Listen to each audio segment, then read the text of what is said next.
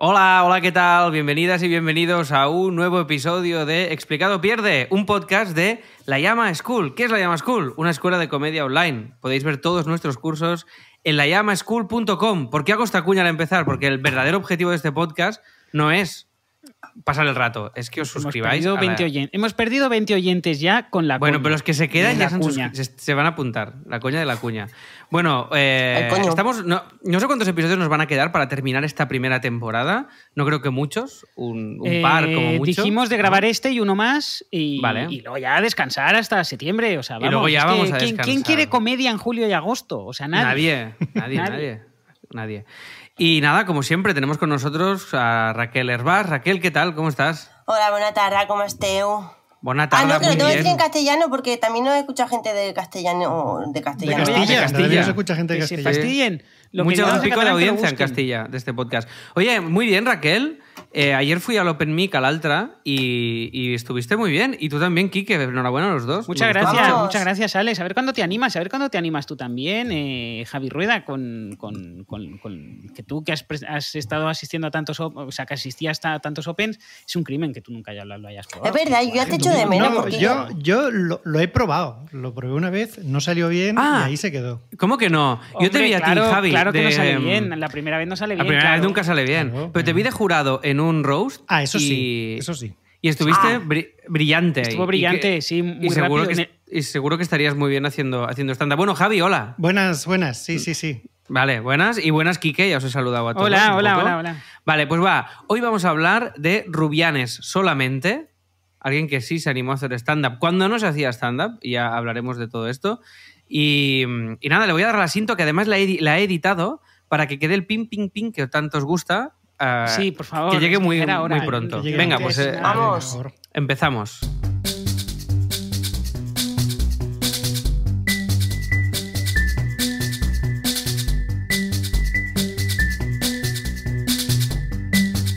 Pues oye, eh, hoy vamos a charlar, hoy es un monográfico de un espectáculo que se llama Rubianes solamente, eh, de Pepe Rubianes, evidentemente. Quien no lo conozca es un espectáculo que lo, pueden, lo podéis encontrar en audio, creo que está disponible en iVoox si lo buscáis prácticamente entero en audio. Y si lo buscáis, quien lo busca, lo encuentra también, aparte de que lo tenéis disponible en de, DVD. forma no, de, de forma no legal, quiere decir, Sí, eh, correcto, Alex, para, entendernos. Bueno, Eh, en eh, YouTube, en. YouTube hay varios, varios fragmentos también Cortes, subidos, pero muchos cortes, yo, sí. mm, yo haciendo una pequeña búsqueda se encuentra enseguida si lo quieres ver. Que también hay que, que- que gana, evidentemente, visto. Sí, sí, Correcto. sí. No, yo, yo, yo creo que yo creo que hay que, hay que verlo en, mejor en- verlo que- en, sí, en- sí. en imagen. De hecho, Ah, eh, pensaba que iba a decir en directo. Digo, pues como no saco la Ouija. No, no, en- en- bueno, en, en directo eh, raro es que haya personas eh, de Barcelona de mi generación para arriba, digamos, que no lo vieran en directo en su, en su tiempo.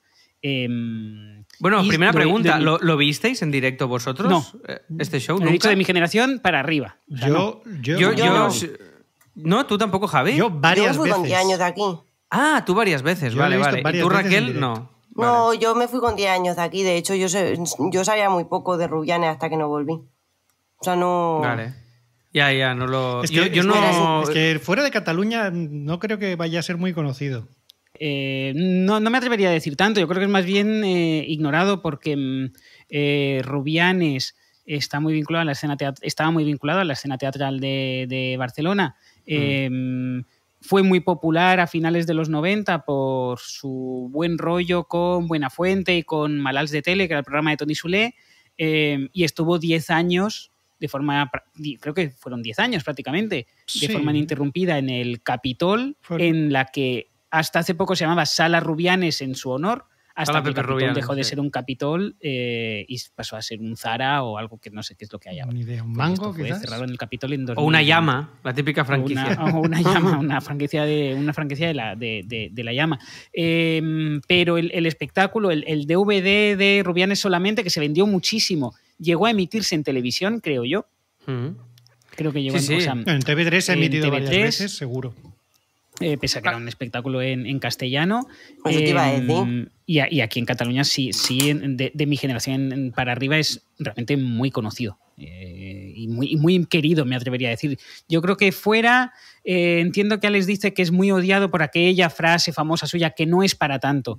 Eh, Bueno, hubo una, pole- hubo una eh, polémica. Va, referente empezamos a ya por el salseo, ¿eh? España. Antes de- No, no, no, no, no, Vamos, yo no vamos. quiero, yo no quiero recrearme en esto y de hecho me gustaría, antes de, de adentrarnos a lo que es el espectáculo en sí, hacer un poco de, de explicación de quién era Rubianes y cómo llega a hacer el Rubianes solamente. Pero bueno, simplemente es este matiz de que hubo una polémica y mucha gente que no lo conocía, de repente hicieron este clickbait con un titular de que hizo en, una entrevista con Alberto aquí en, en TV3 y eso fue, bueno, tuvo que cancelar shows en Madrid y el tío lo pasó muy mal, que además se le juntó esa época con la enfermedad que, tuvo en, los últimos años de su vida, con lo cual fue una, fue una etapa como muy de mierda por este salseo eh, político asqueroso cuando había dicho barbaridades muchísimo mayores en teatros y en teles, pero lo de siempre, ¿no? Que pillan un corte y eso. Pero nada, que no nos vamos a recrear en eso. O sea, si queréis no hablamos más de eso, porque para mí no tiene, no tiene Ah, mayor no, no, interés. como, como queráis. Em, sí, ah, ah,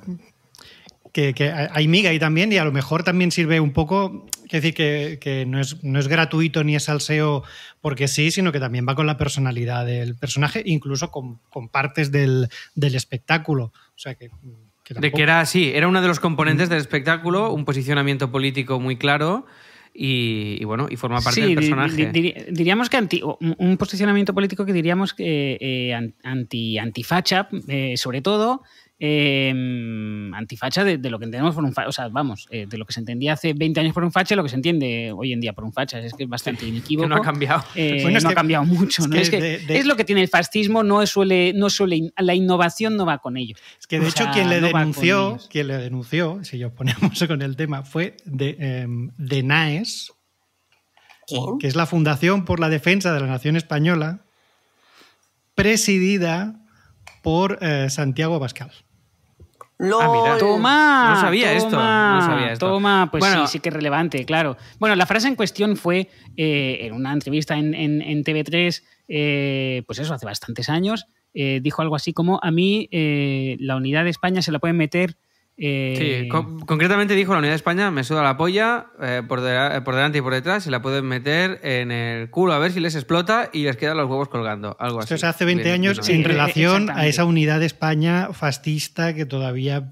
Quiero decir, que es como Sí, un que comentario preconstitucional, porque- digámoslo así. Ah, se, Bueno, se va ofender- se va- Pe- se va a reofender pensamos- gente por el hecho de oír esto. Esto va a pasar. No, Entonces- no, no, no, no, no se va a ofender gente. Y además, eh, eh, Sí, sí, lo que que dice sí. Rubianes lo suscribo plenamente. O sea, Yo a mí también. No, no. España me sudan los cojones por delante y por detrás. Bueno. o sea, que sí, me, me suda- me sudan los cojones por delante y por detrás. Lo digo, lo digo, o sea, vamos.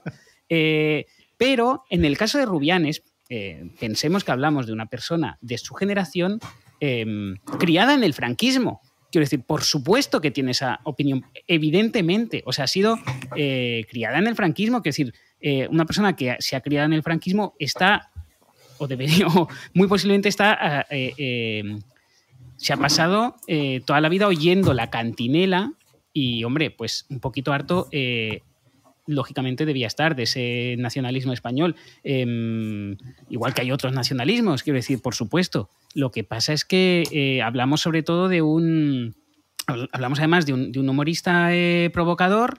eh, coges la frase, igual que ha dicho muchas otras sobre muchos otros temas, especialmente cargando las tintas siempre contra los fachas, no contra España, sino contra los fachas eh, y contra la Iglesia, básicamente esos dos temas típicos, bueno, eh, que son los primeros poco- en, que el son bufón, los el primeros en bufón riéndose de las además, instituciones. eh, Y, y me atrevería a decir que un sí, poco sí. en contra del, de, no solo del poder, sino de, del capitalismo como tal. Es También, decir, sí que también, tenía un discurso muy, muy, mm, muy anti, anti trabajo, anti Sí, sí, ser sí. unos esclavos del sistema en- en como, tal como lo entendemos, y muy a favor de vivir la vida y de que la vida es pasárselo bien, gozar y disfrutar. Y era un vago que hacía apología de serlo. Esto que esto es muy bonito. O sea, era como que le daba. Decía siempre que las entrevistas y tal, que esto ya lo hablaremos también, que es otro de los grandes. Si queréis conocer un poco la figura de Rubianes, solo buscar en YouTube entrevistas de Buena Fuente o Hay de lo. Sí. buscar Pepe Hay un Rubianes montón. y solo una entrevista Hay- de 10 hay minutos o 15 minutos Ya es un show increíble a nivel de impro. Y hicieron historia de la tele con Tony Sule, que hicieron una movida en Malalta Tele que se llamó creo que la entrevista al milenio, la entrevista del milenio. Sí, algo y fue así, sí, sí, sí. Toda la noche entrevistando a Rubianes. Toda la una, noche. Una entrevista de 12 horas, sí. Ríete de tú 12 horas. del sentido de la birra, sí, sí, sí. En Eh, serio, eso no lo sabía y lo había hecho Tony, mi jefe. Bueno, Sí, sí, Eso Tony lo hizo Sule. Tony Sule cuando empezó en, en su, en el primer programa que tuvo él eh, propiamente, digamos, porque él había sido colaborador del Hmm. Terrat, creo, eh, y había hecho reportaje de calle. Era el ¿no? guionista el, típico, enfadado. el típico reportero gracioso, tal. Eh, Bueno, era el guionista que enfadado, tuvo, ¿eh? era que más, más que gracioso, era por enfurruñado y con el ceño fruncido. Sí, bueno, bueno, más bien sí, Tony o Sule sea, Tony el- Sule. el Tony Sule, sí, enfadado. Eh, y Malals de Tele eh, llevó a, a Rubianes a. Y claro, Rubianes improvisando eh, era, era la hostia. Entonces hicieron lo de la entrevista esa de 12 horas, que fue una cosa bastante llamativa. Qué Sí, fue- guay. o sea, yo Fue no como una, como una apuesta, voz. porque como Eh, siempre que le que Antes le de meternos en, en- en- Sí, porque él alargaba mucho, era como, bueno, a ver cómo te cortamos. Y al final, venga, toma, entrevista de 12 horas. Un día Claro, te vas claro, a tener una entrevista que... que- vas a poder decir todo lo que eh, quieras. Y la. Además, había el- ahí la broma recurrente de que los presentadores de tele nunca le pueden preguntar nada de lo que se preparan, porque nada más decir hola, el tío sacaba los temas que le daba la gana y no dejaba como presentador hacer su trabajo Qué y guay. forzaban un poco, forzaban O un sea, poco eso majo. a saco. Sí, bueno, sí, eh, ah, llegar a coger las preguntas, antes- llegar a coger la tarjeta de las preguntas y romperlas y tirarlas y es, a mundo ver, que a ver ahora que me preguntas. todo el mundo Pues, ha- sí, que me ha hablado de él me ha dicho que era como muy bajo, muy majo y era muy buena gente. Yo es que. es Eh, que bueno, cuando- tiene muy buena fama y cuando, y cuando murió, que murió prematuramente porque tenía 61 años, debía tener 60 años. eh, 61. Eh, fue, un poco, fue un poco shock y hubo bas- bastantes actos de homenaje. Ya, ya digo, se le dio. Tiene una eh, calle. Creo que. Creo, sí, hay, tiene, un- tiene una calle o una plaza en, en- en Barcelona. Eh, el Capitol le puso el nombre a su sala, porque, bueno, o sea, digamos, la tierra es para quien la trabaja y él había trabajado esa sala. Eh, y se han editado libros y tal. Buenafuente ha sido muy. Eh, bueno, los escritor. de homenaje ha sido muy. Bueno, Bueno, es, es que eso es lo que yo quería club de fans comentar. número uno de Rubianes.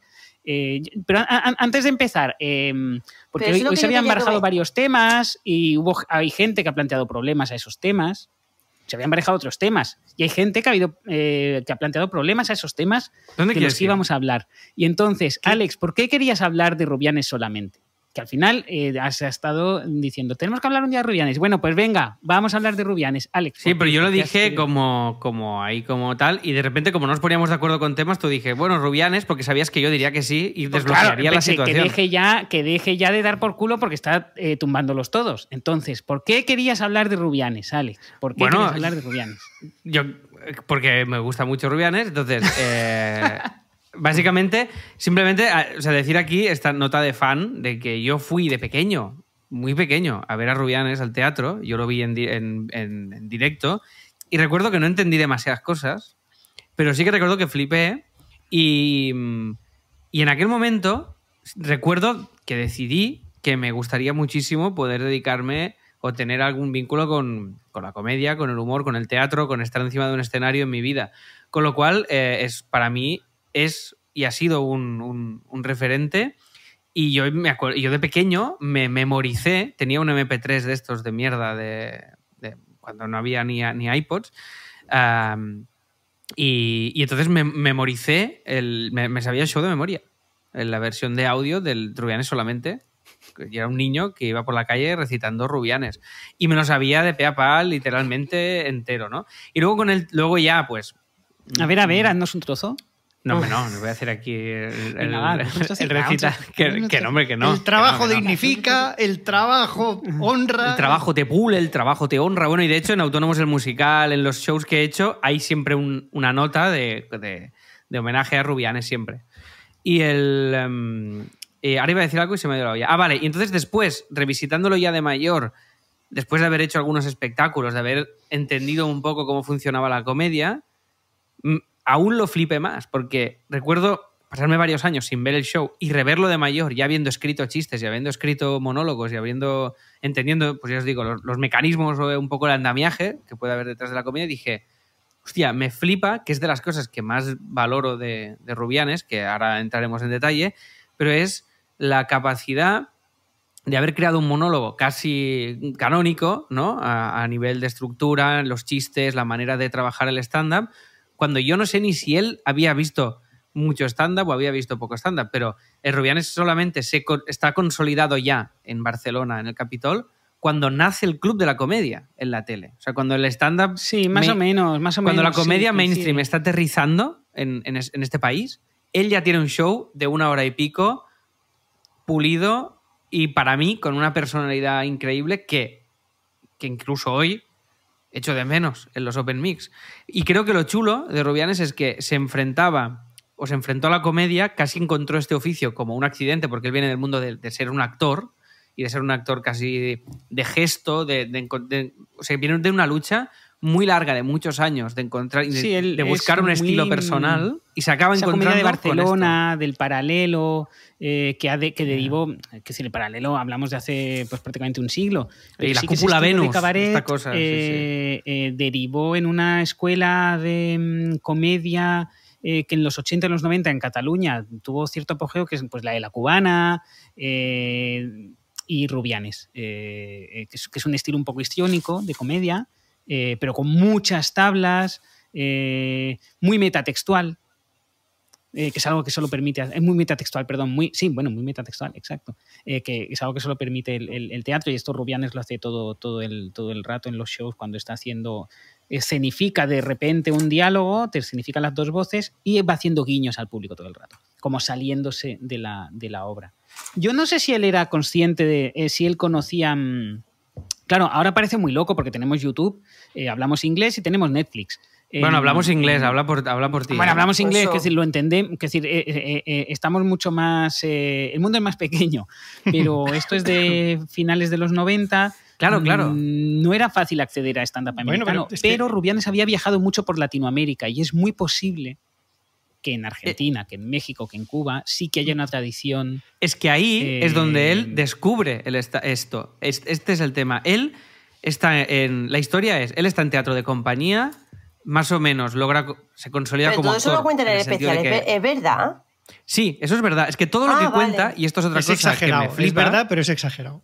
es su vida Vale. exagerada, pero es su vida. Y esto es lo que me flipa. Hago un link aquí con un curso de la Llama School que me gusta mucho, que es el de Esther Jimeno, que habla de cómo hacer comedia a partir de ti, de encontrar la comedia a partir de ti. Es decir, siempre tendemos a buscar una cosa súper original sobre un tema que a veces está muy lejos de nosotros, simplemente queremos que sea gracioso. Pero Rubianes, el tío contó su vida y, y evidentemente la fue puliendo. Y, el, y Rubianes solamente, al final, trabajó como trabajan los cómicos de stand-up, que es decir, voy probando en Opens. Lo que pasa es que sus Opens eran los otros espectáculos. Y, perdón, ¿eh? hago la historia muy rápida. Estaba en Dago y Dagom, se fue porque le, no, no le molaba trabajar en equipo, quería estar a su rollo, porque tenía un carácter muy individualista, muy de quiero ir a la mía. Se piró, empezó a hacer espectáculos propios. Hubo momentos en los que las estaba pasando muy putas porque eran espectáculos que pues igual hizo cuatro o cinco antes de llegar a Rubianes solamente, que, bueno, que básicamente pues que, que no, que no le iba a ver, o sea, le iba bien, pero no, no iba a verle suficiente gente, ¿no? Y entonces el tío se rayó, eh, no sabía qué hacer con su vida, no sé qué, tal, tal, y se fue a, y se fue a Cuba, y se fue a Latinoamérica y tal. Y ahí, pues buscando cosas que hacer, pues em, tenía que entretener al público en espectáculos que, de cabaret, y entonces empezó a hablar, porque sus shows muchos eran de mímica, eran escenas de, de situaciones y escenas cómicas, pero y contaba historias, pero sobre todo con gestos y onomatopeyas, todo muy teatral, un teatro muy como muy mm, muy puro o muy arduo para entendernos, pero que no buscaba una comedia para nada de stand-up. Y descubrió que tenía labia en Cuba por, por, por estar ahí y empezó a buscar el camino del stand-up. Entonces a partir de ahí empezó a recopilar todas las cosas autobiográficas que había contado y al final pues es- llegó a estrenar Rubianes solamente después de muchos años de carrera teatral. O sea, él estrena esto en el 97 creo que es, Rubianes solamente. Sí, es en el 97. Sí, había tenido shows en solitario, ¿eh? pero. eh, es- Sí, es que es lo que iba a decir, que tuvo el, el, el, 97. el Rubianes especial también, donde tenía el otro monólogo muy famoso, que 15 era el de las tapas, que tenía un monólogo muy famoso Sí. de unas tapas que cobraban vida, y él, pues eso, personificaba cada uno de, de los ingredientes y los, los humanizaba, interactuaban entre ellos y demás, que ese fue como un... Antes del solamente, ese fue un monólogo que a él le dio mucho renombre. Decir, que es como... Ahí, ahí, exacto, ahí pilló alas ya como monologuista, o sea, es el primer show que hizo como monologuista, le funcionó esa fórmula y luego ya hizo el Rubianes solamente, con el que estuvo, pues me atrevo a decir que esto, que esto me parece muy heavy, que esto hoy en día es muy difícil de lograr. Desde el 97 hasta... Pues el siguiente espectáculo ya lo estrenó en 2006 y creo que paró un poco antes, pero... Pero nu- nueve temporadas 97 estuvo con él como seis, ¿Nueve? ocho temporadas. Creo que nueve. Pues nueve, nueve tío, temporadas. imaginaros. Puede que- Nueve- bueno, y llenando, ocho ¿eh? quizá, no lo sé. Sí, Llenando y un por eso había teatro gente de que, que repetía 500 porque cambiaba personas. cosas. Sí. eh, Bueno, yo iba a verle cada año, claro. Y yo lo que. Lo, y lo, ¿Con yo el mismo que- monólogo? no, porque se supone que cambiaba. se- cambiaba bastante. Mm, No mucho. Pero bueno, eso. Pero cositas. mucho, ¿eh? Iba final- puliendo. Hombre, si tú ibas a fin- verlo el año 1 y el año 9, pues sí. Pero si Pero la ibas de cuestión año es que en salió año- el DVD y seguía. Quiero decir, el DVD no sale al final. DVD O sea, bueno, sale sale al en final, pero igual sale el 2003, DVD. eh, Dos- y él 2001 sigue tengo haciendo apuntado el- yo. 2001. Pero bueno, y él sigue sí. haciendo el show con normalidad hasta que se harta, digamos. Eh, Había como una, una sección al final que era la que yo le veía que cambiaba de vez en cuando.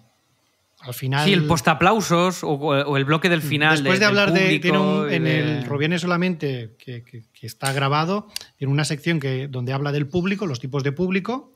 Pues después Hmm. de esa sección va- variaba. A veces traía un amigo y juntos hacían una escena o él pues improvisaba algo con el público o lo que fuera. Esa sí que era la parte que yo veía que, que modificaba más.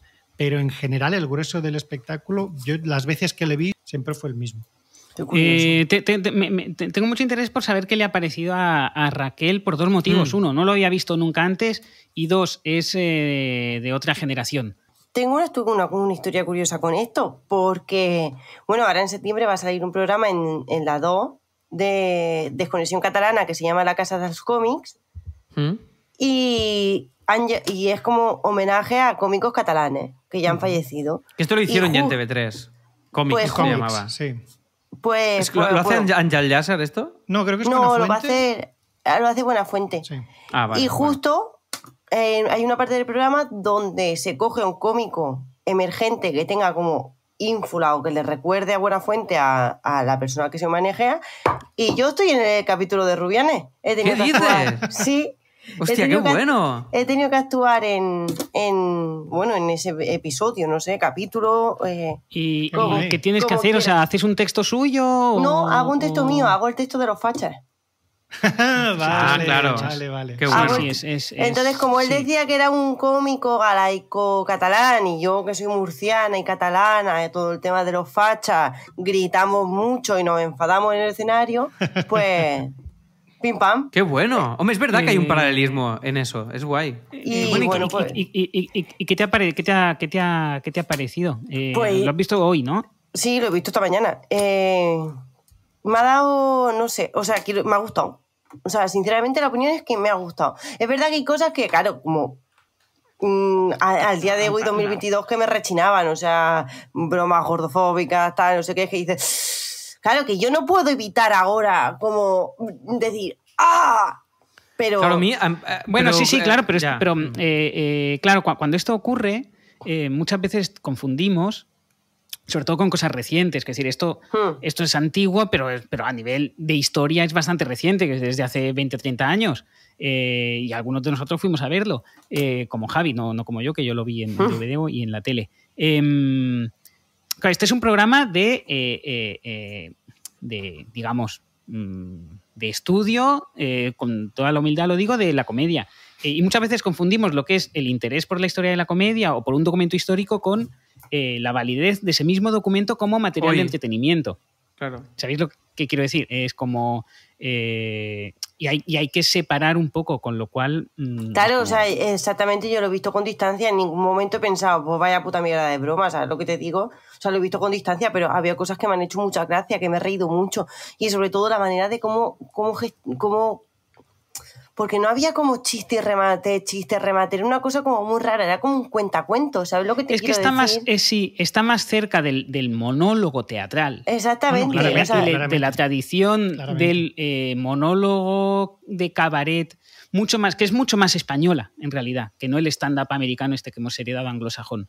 Eh, estamos mucho más cerca de eso que no de eh, los chistes pulidos en open mix, que eso deforma el texto. Porque tú cuando vas a un Open Mic tienes 7 minutos, por tanto, eh, ¿quién consigue un texto de 20 minutos redondo? Claro, o sea, es como al final es son todos machambrados, machambrados. son todos machembrados y cambios de tema, pam, pam, pam. Claro, y este Eh, tenía como un inicio, un final, pasaba de tema a tema, no te enterabas cómo estaba pasando, era como un cuento, o sea, yo toda la historia de su familia, del tatarabuelo o tal, no sé qué, o sea, yo todo eso era como, me está haciendo gracia, pero me está interesando muchísimo también.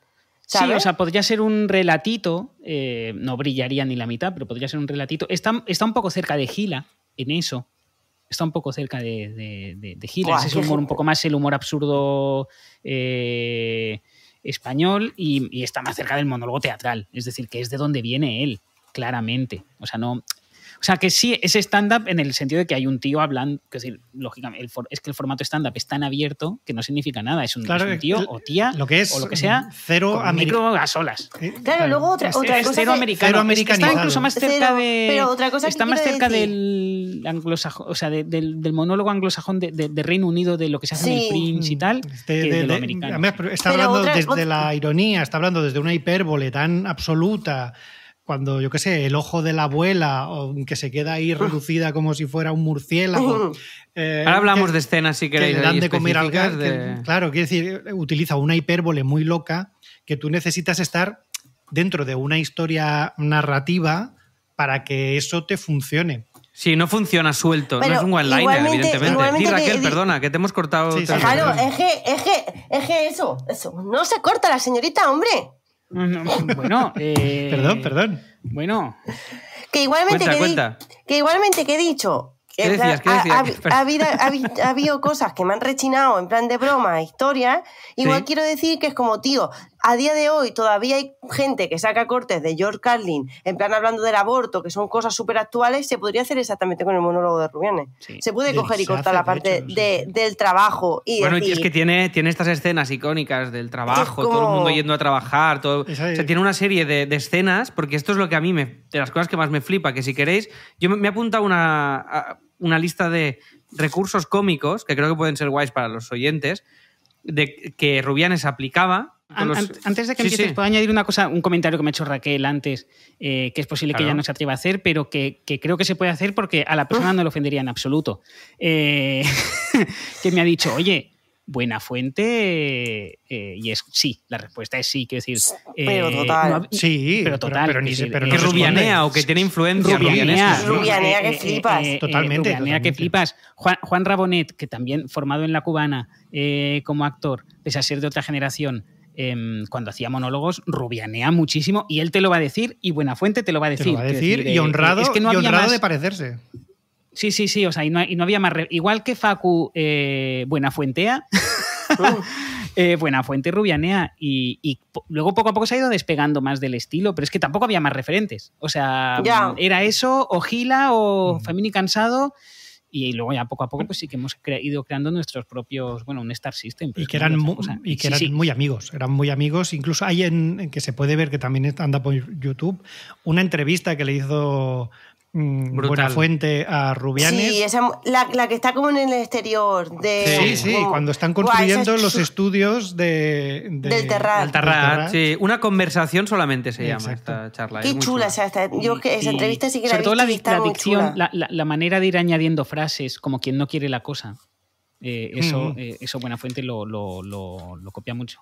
Eh, bueno, lo copia, es una influencia eh, clarísima y, y los, es que lo sería de todos. O sea, mm, y ese fingir la risa, por ejemplo, Juanra lo imitaba y lo imita muy bien para darse pausas y separar los chistes, finge risa como espontánea, como si fuera una ocurrencia lo que se le acaba de decir. Bueno, es que hay, hay muchos recursos. Alex, ¿qué, qué tenías apuntado? Eh, no, bueno, si queréis podemos hacer como un viajecillo de recursos y conceptos específicos. Yo la escaleta del show no creo que haga falta mm, eh, analizarla porque básicamente, eh, bueno, la, repasamos si queréis muy rápido y luego vamos a estos, a estos recursos cómicos que cre- creo que pueden ser útiles también para, para los oyentes y para valorar un poco y analizar lo que hacía Rubianes con ponerle nombre a ciertas cosas que, lo, que las ves ahí y luego dices, hostia, ¿esto cómo, cómo lo ha hecho o por qué lo ha hecho así? ¿no? Y al final la escaleta, el show, es un show de una hora y pico, de monólogo, un tío solo en el escenario, sin ningún tipo de, de artificio ni recurso más. O sea, en este sentido sería igual que el stand-up. y yo veo muchos paralelismos, ya lo veremos después con Richard Pryor, no sé si Exactamente, lo he dicho, yo pero quería Sí, comentar sí, eso sí. también. Sí, sí. ve- Sí, veo hay- muchos, hay un- muchos paralelismos. Y básicamente es su biografía, ¿vale? El espectáculo es su biografía, él se presenta, de, mm, buenas noches, soy Pepe Rubián, y a partir de aquí va contando toda su vida. A mitad del show, más o menos, cuando lleva veintipico minutos, minuto treinta, empieza a decir que hará un número mímico que aprendió en Cuba y tal, y tarda lo que casi queda en acabar el show, en hacer el número mímico, porque, o sea, son como 20-30 minutos de show, luego 20 minutos que él finge que se le ha ido la olla y que está como un poco perdido y tal, no sé qué, donde sigue contando su historia y se va, pero se vaya muy por las ramas, acaba contando el número mímico y al final tiene unos bloques finales muy, muy, muy críticos, ¿vale? O sea, hace un bloque ya cuando os despide el espectáculo, hablando del público, que esto es súper guay. Eso es habla del, del público que le ha venido a ver y va diciendo tipo de público. Está el que ha venido porque se lo han dicho. ¿Tú por qué has venido? Porque me lo han dicho. Bueno, hace como una numeración muy chula del público y ahí empieza a poner voz a personajes del público. Que esto es muy Sí, bonito. crea, Luego- crea- crea personajes de la nada. Es, Hmm. bueno, eh, como haría Judith Martín. Es que, es, es que lo que hace es, es monólogo, sí, pero es muy. A veces Pero que esto es lo que decíamos. del Instituto Claro. del Teatro, ¿sabes? O sea, Claro, igual que, ejercicios de, igual que la escena de, del diablo, que se hace con su voz por encima. que esto es una Sí, sí, maravilla, sí. que Bueno, hace de eso Dios a mí, me y deja el culo día. pa- a mí eso me deja el culo torcido. Totalmente. Entonces, eh, esto es lo guay y creo que es bonito recuperar esto que dijimos al principio de uno de los episodios de Explicado Pierde, que no sé si fue el de Richard Pryor o cuál fue, que tú Raquel decías, ¿se pueden entrenar las voces? ¿Se pueden aprender a hacer Sí, voces? tío. Y digo, bueno, es que lo que hay que hacer, bueno, lo que hay que hacer, cada uno lo que quiera, Es pero que creo que el stand-up... No, que aparte de tener tres o cuatro, que no hace falta más, pero que lo bonito del, de- del stand-up es que te permite potenciar lo que tú más sabes hacer o, tus virtudes. Por ejemplo, ves Fresh de Adam Sandler y como el tío sabe cantar y tocar la guitarra, usa eso como recurso cómico, porque se le da bien y lo usa. Pero no quiere decir que otro cómico tenga que tocar la guitarra. Madre mía, para la cara de. Javi, la cara de Javi. Juan las caras, Adam ¿Qué he Sandler. hecho? Ah no. ah, no, pero si a mí me encanta el Fresh de Adam Sandler. Ah, pensaba que no, yo pensaba que estaba poniendo cara, digo, guau, guau, No, no, guau. no. No, no, Me no. parece una maravilla. A, a- a mí Y, em, él- sí. las pelis no me gustan ninguna, pero ese especial me dejó loquísimo. Sí, sí, solo por ese especial se ha redimido para mí. O después tienes un. Hablo de Miguel Noguera o Álvaro Carmona en su época que hacía stand-up. Pues el- la- las- los dibujos como recurso, por ejemplo. Pues tú no hace falta que hagas dibujos o ilustraciones para reforzar tu, tu recurso como cómico o tus habilidades. Pero si sabes hacer ciertas cosas, aprovechalas, porque puedes hacer lo que quieras. Es tu show. Entonces, eh, es- esa es un poco la gracia. Y aquí es una de las virtudes de Rubianes, que era su parte más teatral y su capacidad de crear escenas que ahora hablaremos de eso, pues las ha metido todas en el show. Entonces, Qué guay, si queréis, hablamos, de, hablamos de, de estos puntos. El primero, que creo que es una de las cosas que hacía como sello muy, muy característico, que son los, las onomatopeyas. O sea, el tema de poner sonidos a las cosas. Desde una moneda que cae, ¿no? Kiticlin, kiticlin, kiticlin, hasta una puerta, hasta cualquier elemento. Scum, algo que cae, algo que no Ah, sé qué. Ah, un Puñetazo, diente que cae. Esquí, esca, escu. Exacto. Y, con esto, y con estos sonidos te creaba planos, te creaba escenas. Y creo que esto es otro punto muy, muy, muy bonito, que era, y vuelvo al paralelismo con Richard Pryor, cuando va por el campo andando, cuando está quitando, cuando el pie de micro de repente es, es un árbol, cuando le pilla el infarto. Eh, es decir, el hecho de crear escenas, recrear escenas con diferentes planos, era algo que a través del gesto y la voz era brutal. Y la voz Mm. es un recurso que utiliza para personajes, lo que habéis dicho del diablo, Dios. Sí, sí, hu- humanizar, em, humanizar objetos, humanizar conceptos. Hay un momento que es, eh, es- que dice, tengo cuatro neuronas y me beben y de pronto él es, es las neuronas y las, las personifica. y ya, ¿Pero qué está pasando, Pepe, ahí fuera? No sé qué, no sé cuánto. Es decir, que tiene también esta... Esto es brutal. Esta cosa de, que decíamos de, de Richard Pryor también, que no tenía chistes, pero tenía eh, escenificaciones. Sí, sí. Tenía Qué escena, chulo, creaba unas escenas increíbles y pues lo que decíamos del público, ¿no? Pues eh, un señor que se, el típico que se te duerme en el teatro, que te está viendo y se duerme porque ha venido, ha Oh, venido cansado sí, y se duerme y se queda encerrado. Y entonces a- a- empieza a hacer del de espectador, ¡sacadme de aquí! Empieza a hacer como de, de- de- de un tío que está encerrado en el teatro, que se ha quedado dormido y empieza a analizar el show. Esto me parece increíble. Sí, sí, sí. Empieza a decir, bueno, pues eh, ha estado bien al principio, luego se me ha hecho un poco largo. Empieza a analizar todo el espectáculo, porque era un tío que Y está hace unos callbacks muy locos porque... que- de su propio show. De su propio Utiliza show, eso para hacer los callbacks. Eh, El callback figura o recurso cómico que, que podemos utilizar para hacer referencia a algo que ya ha pasado anteriormente y Hmm. que simplemente porque el espectador lo identifica, porque ya ha pasado, Bueno, si, tú- si bueno, no hubiera pasado no haría gracia, pero el hecho de que haya pasado hace que funcione. Y esto lo usa y seguro que el tío no sabía que esto se llamaba callback Segurísimo. o que este re- y esto es lo que esto es lo que me flipa, ¿eh? insisto, el hecho de habérselo hecho todo él creo que sin evidentemente sin una llama cool y sin, y sin referentes Sin que le teoría, pudieran- sin teoría, a base de, Sin teoría. de, de- de orfebrería Ensayo y de picar piedra y de descubrirlo por, por el Sí, mismo. ¿tú crees que ahora mismo si Rubianes estuviera vivo estaría apuntado a la llama school? estaría de profe. No le podíamos pagar seguramente, pero estaría. O a una masterclass le hubiéramos, le hubiéramos eh, robado. ¿De qué? ¿De qué, ¿De qué hubiera hecho el curso? ¿De Bueno, qué te hubiera no, no. gustado? Master, habría, habría una, haría una masterclass. sí, sí, él, sería una masterclass Le daríamos al rec y le dejaríamos hablar, ya está. Él solo ya Sí, tiraría. Por cierto, estoy, estoy viendo en, en- en YouTube está eh, todo el Rubianes solamente dividido en, en diversos clips. Ah, vale. ok. Eh, por lo tanto, se puede ver entero. Y yo creo que es muy, posi- es, es muy posible el que enlace, es- un usuario lo, lo suba en las próximas horas a YouTube. Es posible. Algún usuario Vale. lo subirá. Algún usuario. Lo intuyes, ¿no? Lo estás intuyendo. Yo lo intuyo, lo, in- lo intuyo porque veo una barra que está poniendo cargando, pero no sé quién es.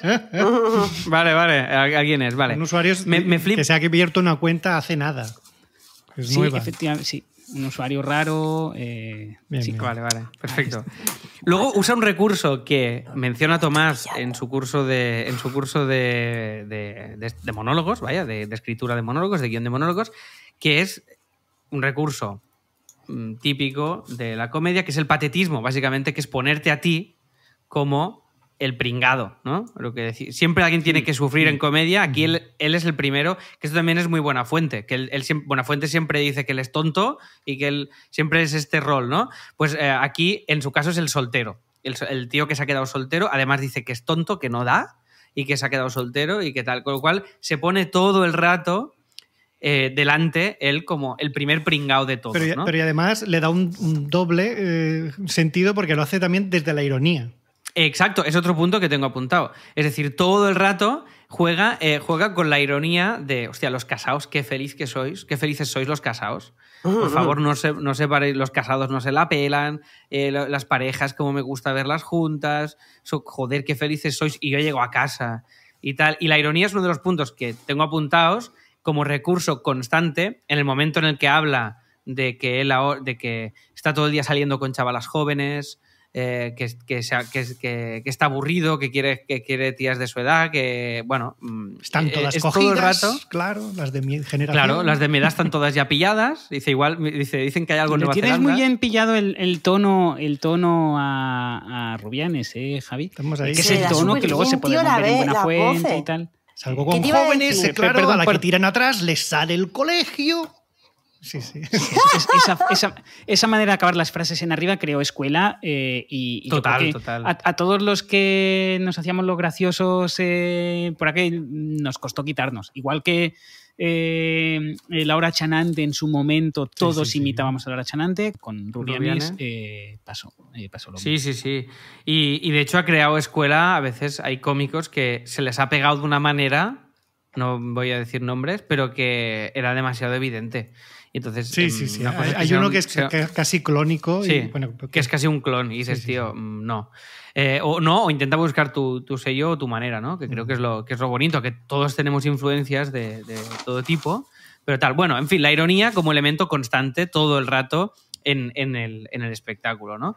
Después es muy bonito lo de mm, lo que decíais de humanizar. Creo que es algo muy chulo que de repente pues eh, está pues um, humanizando cosas, eh, lo que dices tú Javi, ¿no? Las neuronas que están ahí, eh, bueno, sa- ¿sale la palabra o qué? O no Sí, sé, sí, están sí. hablando entre ellas y esto es... eh, Y llega al fascinante. máximo de lo que se puede humanizar, que es el, la eternidad. sí, Hay sí, un momento del espectáculo que es, hola, demonio, que es como, somos el etéreo, comemos átomos, sí. sí. Es decir, que incluso hace la, la, la nada. La, la eternidad, átomos del no ser, sí, sí, Sí, sí, esto, es, esto, es, esto es brutal.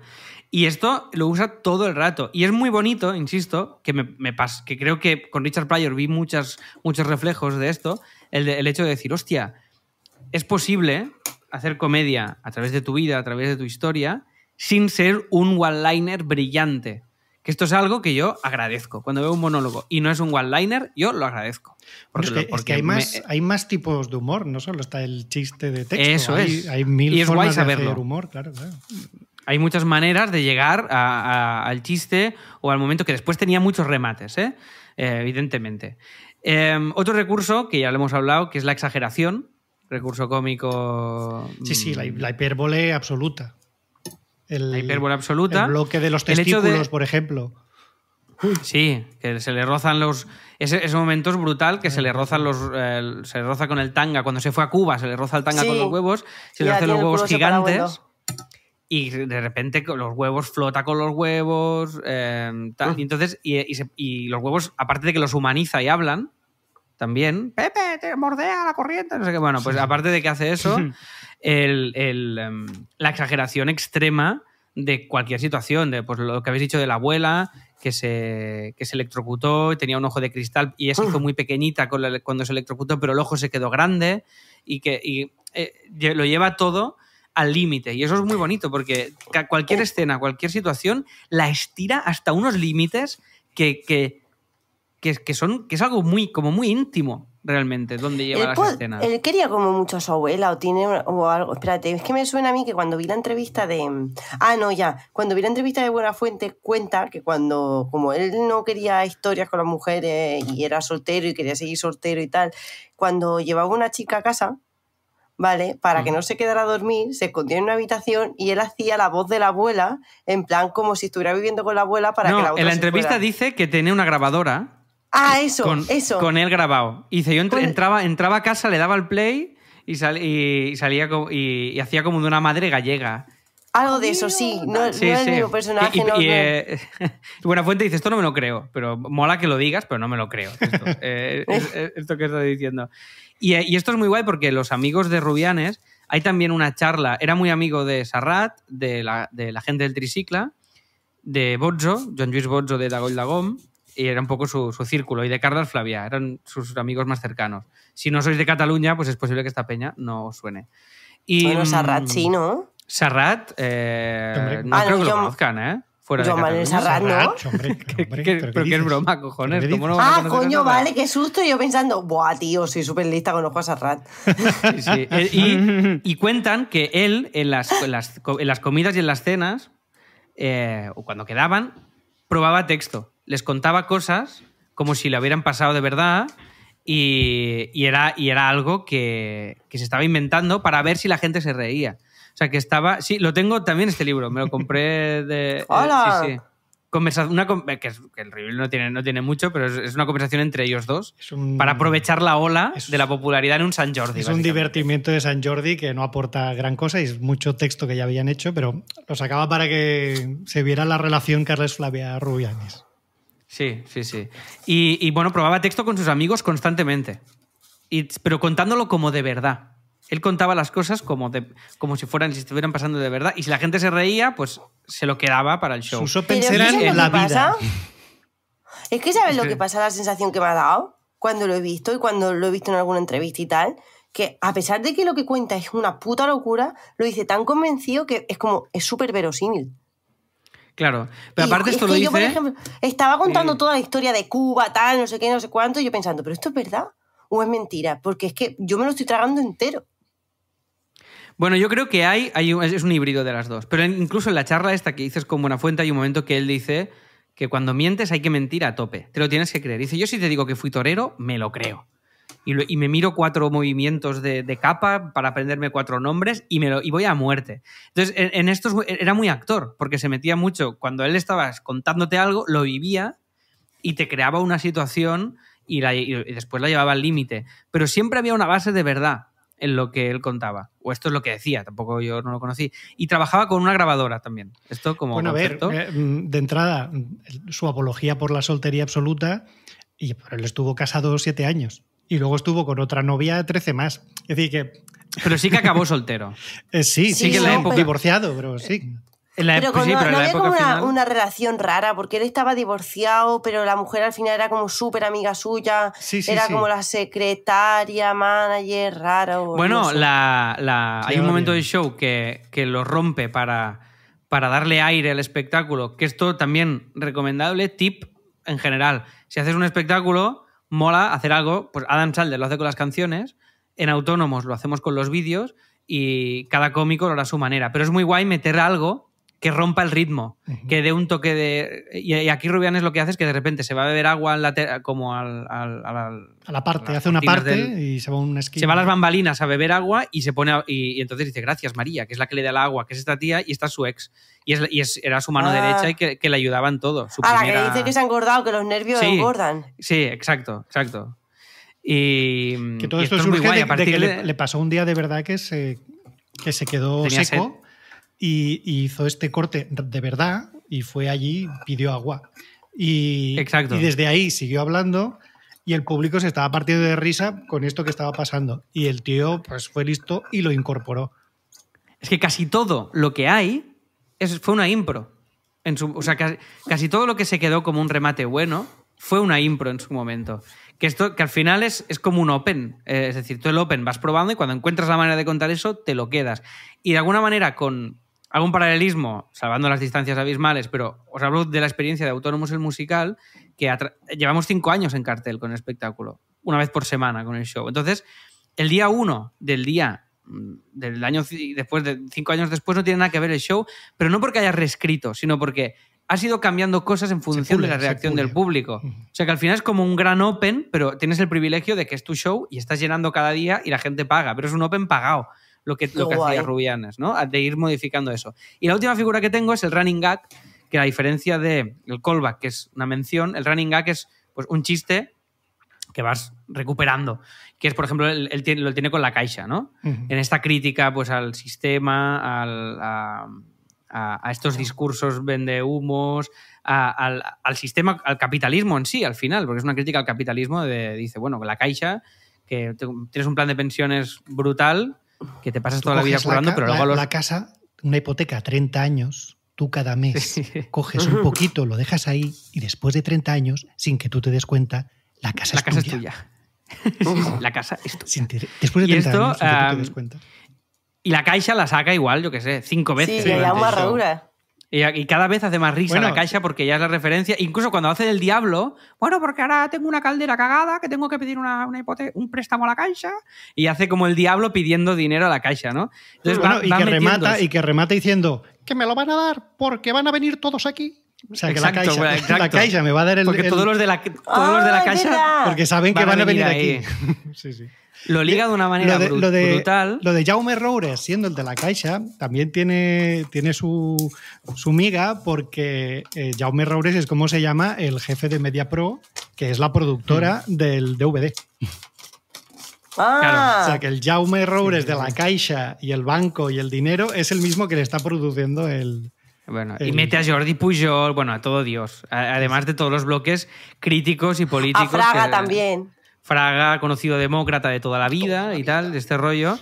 Y después está el, el- el- una cosa muy, muy chula que, que hace. Aparte, hemos, hemos dicho aquí que hemos hablado también del, del running gag ahora. Y luego hay, hay una cosa que a mí me, me flipa de, de Rubianes, que es, y creo que es algo muy típico o muy resaltable de, de un artista, para mí en mayúsculas, es decir, no es. Para mí no es un cómico, que sí que lo es, evidentemente que lo era. Pero para mí era algo más, en el sentido, mm, sin denostar la, la comedia, ¿eh? pero creo que tenía algo muy chulo que tienen los grandes cómicos, para mí, que es la capacidad de crear, o los grandes músicos, me da igual, ¿eh? o cineastas, o da igual, artistas, un universo propio. O sea, tiene un universo muy personal, una manera muy personal de contar las cosas, se fija en ciertas cosas que otra gente no se fija. Y ese poner el foco de atención en, en ciertos puntos y crear ese, ese universo propio, para mí es algo propio de, de un artista mm, fantástico, que para mí lo tiene, por ejemplo, Noguera, también tiene eso. Es decir, el hecho de entras en un mundo que sabes que es su mundo y tú entras a- ahí a, a verlo. Y creo que esto es lo que hace que marque mucho la diferencia. Y para mí, ya os digo, el mérito de haber tenido un show de una hora y pico de comedia, de monólogos, personal, que hoy en día aguanta. Que no te- y a años luz de lo que se estaba haciendo en aquel momento, que se estaban haciendo los primeros monólogos del Club de la Comedia, que básicamente era qué mala está la comida de los aviones, y cuando hablo el grifo cae encima la cuchara siempre y me salpica. Y eh, Rubianes ya estaba haciendo esto, con lo cual para mí tiene un mérito increíble en el contexto, aparte de que hoy sigue aguantando muy bien el, el paso del tiempo. Yo creo que hay una. Y esto es lo Guau, ¿Cómo, te, que- cómo te gusta Rubianes, Alex Martínez? Yo eh, he de es que se te cae la babilla, tío. Después de dejarle Sí, sí. hablar tanto rato, he de, de decir Si te has ido y todo, abrir a... Abrir Es a- que si no, si no habla se tenemos- aburre, claro, es como Rubianes. Tenemos asuntos domésticos, eh, hay asuntos domésticos gravísimos. Ah, vaya. Eh, ¿Sí? no, no, no. Eh, eh, no. Eh, me he tenido que levantar en un momento. Ha tenido que abrir la Eh, puerta, no, pasa es, nada. es que no, aguan- no- no aguantaba, no aguantaba lo que, todo lo que estaba diciendo Alex. No, no. Eh, eh, yo he de decir que a mí no me parece para Yo, tanto. yo antes de. Espera, perdón, Quique. Lo perdón, entiendo, lo lo siento un momento. Lo está, siento, lo siento. está. No, no, no, no, Ya no. lo he no. dicho, ya lo he Yo es dicho. que tengo un recurso Quito- más. Quito el antipop. Tengo un recurso más que Alex se ha dejado, lo comento y luego, Guau, guau, guau, y luego tú eh, le tiras el, el- el- No, la no, mierda no, a Pepe Rubianes. yo, si yo quieres. me escondo, yo me voy a esconder. No, porque hay, esconder, hay, un, hay un recurso más que para mí yo creo que también es muy importante, que, que tiene que ver ¿Cómo con el tono y con, y con la, la- la empatía y la simpatía que te puede crear este personaje, que es que se mueve en un... El, que es el vocabulario. Se mueve en un vocabulario muy culto Total. y muy poético que cuando, Y muy soez que cuando quiere lo rompe y va al, al, al taco, al insulto, a lo soez, incluso un poco a lo escatológico. Y cuando hace eso del insulto y lo escatológico, como viene de un cultismo y de un verbo y de un incluso hasta poético, sabes que está utilizando el insulto y el taco a propósito, con un objetivo, que sabe perfectamente lo que está haciendo. Y que es- este ir de, de uno a otro hace que ambos queden reforzados. Que decir, hostia, a- mm, a- habla muy bien, tiene mucho vocabulario, pero vaya tacos que dice. Hostia, dice muchos tacos, sí, pero y- qué y- vocabulario que tiene. Entonces, tiene ese... Ese equilibrio, absolutamente. Él cita, él cita referente a este vocabulario, Hmm. eh, a Valle Inclán, diciendo sí, sí. que el taco es el, como el sombrero, el sombrero de la oración. Y él defiende esto como el lenguaje de la calle, el lenguaje que se usa en la vida, y él lo lleva al escenario, que en mi opinión es, es muy guay esto que dices, Javi, porque para mí es como una manera de utilizar algo que realmente está mal visto, pues el típico niño que dice, joder, puta, no sé qué, o tal, él no para de decir tacos, pero es, es, es muy bonito cómo, cómo se pueden utilizar tacos de una manera muy elegante. Y creo que él hace esto. Y se lo Yo, yo creo que, yo creo que abusa un poco, ¿eh? Eh, Creo que abusa un poco y hay veces que no los necesita. Aún Ay, así, me lo que dice-. Lo, lo- lo A que dice eh, Javi eh, es, una apreciación que está guay, porque hay veces que mm, yo si- si- siempre uso el mismo, siempre uso el mismo, la misma analogía, que es como para mí el, usar, usar eh, una palabra fuerte. em, digamos, es como, es como el, el turbo en los coches, en los videojuegos de carreras. O sea, que lo puedes usar a veces. Si lo usas todo el rato y el coche corriera todo el rato así, eh, eh, ya no existiría el turbo. O sea, eh, es como iría todo el mundo más rápido y ya está. No tendrías ese, no tendrías ese, ese plus. Eh, deja de- pierde toda su efectividad. Y, y aunque es Pero muy tú- soez eh, ¿Tú Rubianes, utilizas al- palabrotas, Quique? yo. eh, Creo que no te he escuchado decir una palabrota en no, mi vida. no, no, no, no uso, no uso, no uso palabrotas. Eh, soy, soy muy mal hablado, mucho, como bien saben eh, mis vecinos, eh, A y en solas. especial la hija, la hija de cinco años de mis vecinos, pero no sobre el escenario, eh, porque es como, si quiero dar énfasis a algo, escribo demasiado bien como para usar, eh, ¿sabes? Como puedo hacerlo de otra manera. Tengo más recursos. Eh, y, y Rubianes aún eh, em, las usa y te ha demostrado que, que no lo necesita. Por tanto, em, usa ese contraste de forma muy, muy inteligente. Aún así, yo creo que abusa. Creo que en ocasiones no, no las Es como, no, tío, guárdatelo. Ya está, ya. Pero también es una forma de- creo que abusa un poquito, ¿eh? Es una forma de exaltar al público, porque cada vez que lo usa, el público ant- ante esa persona Sí, sí, claro, tú esto como cómico lo sabes. eh, O sea, esto. ¿quién- reacciona, ¿Quién, lo reacciona. hace eh, como nadie? El Ortega. Eh, el Ortega, que, Claro. por cierto, tiene una masterclass increíble en la Llama School. eh, Juan Carlos Ortega, ¿eh? Sí. Juan Carlos Ortega. eh, normalmente está hablando con sus, eh, las, los personajes con los que habla y es como, eh, ¿cómo me gusta la radio? La radio es, qué puta maravilla la radio. Y va diciendo palabrotas. Bueno, tiene, tiene esa pieza. muy gracioso. Y aún así, y aún así, de vez en cuando es como, vale, aquí ya. ya sí, pero Ortega sí que lo usa como recurso puntual, Rubianes sí que lo usaba un poco como bandera. Y.